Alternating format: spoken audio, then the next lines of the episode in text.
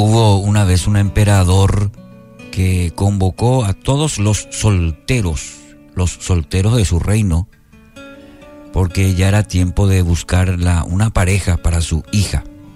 Y bueno, todos los jóvenes asistieron y el rey les dijo, les voy a dar una semilla, una semilla diferente a cada uno de ustedes. Al cabo de seis meses deberán traerme en una maceta la planta eh, que haya crecido. Y la planta más bella va a ganar la mano de mi hija y por consiguiente el reino. Bueno, imagínense la escena, los, los solteros. Llegaron los seis meses y todos los jóvenes desfilaban hacia el castillo con hermosísimas y exóticas plantas. Pero había uno, había uno que estaba muy triste, ya que su semilla, pobrecito, nunca germinó. Ni siquiera tuvo las ganas de ir al palacio. Pero su mamá, su mamá le insistió para que fuera. De igual manera. Bueno, con la cabeza baja y muy avergonzado, este joven llegó al palacio con su maceta vacía. Todos los jóvenes lo, le miraron y hablaban de sus plantas y al ver al amigo este eh, soltaron una risa y también la, la burla contra este joven. Ingresó el rey y empezó a inspeccionar cada planta. Entonces hizo llamar a su hija. Y también, en un momento dado, ante el asombro de todos, mandó llamar al joven que llevó su maceta vacía. Atónitos. Todos esperaban la explicación del rey.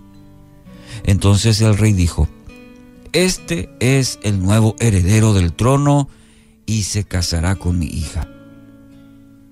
Porque a todos se les dio una semilla infértil y todos trataron de engañarme plantando otras plantas. Pero este joven, este joven tuvo el valor de presentarse y mostrar su maceta vacía, siendo sincero, siendo real, y siendo también valiente, cualidades necesarias para un futuro rey, un rey y, la cual mi hija merece.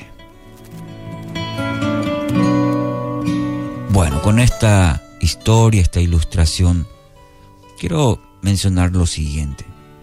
Al Señor le agrada más cuando hacemos lo que es correcto y justo que cuando le ofrecemos sacrificios. Proverbios 21.3.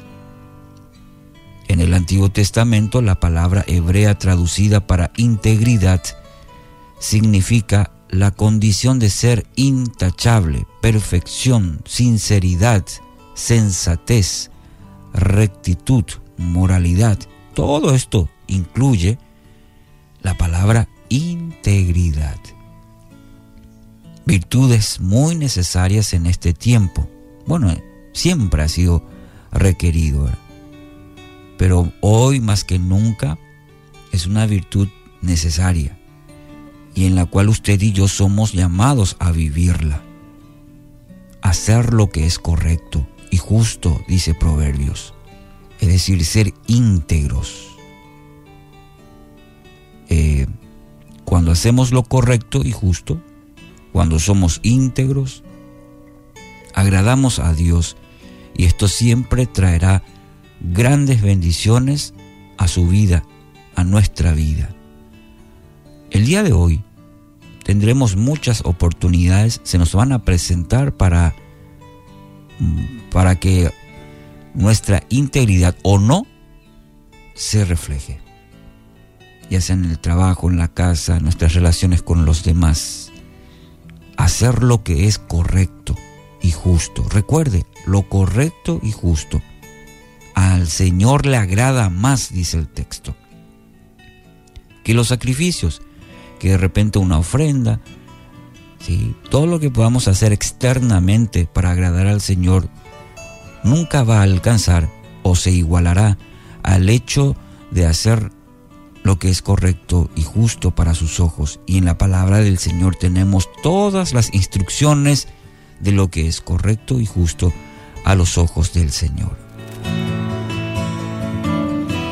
Charles Spurgeon dijo una vez, cuide bien de su integridad y Dios cuidará de su prosperidad.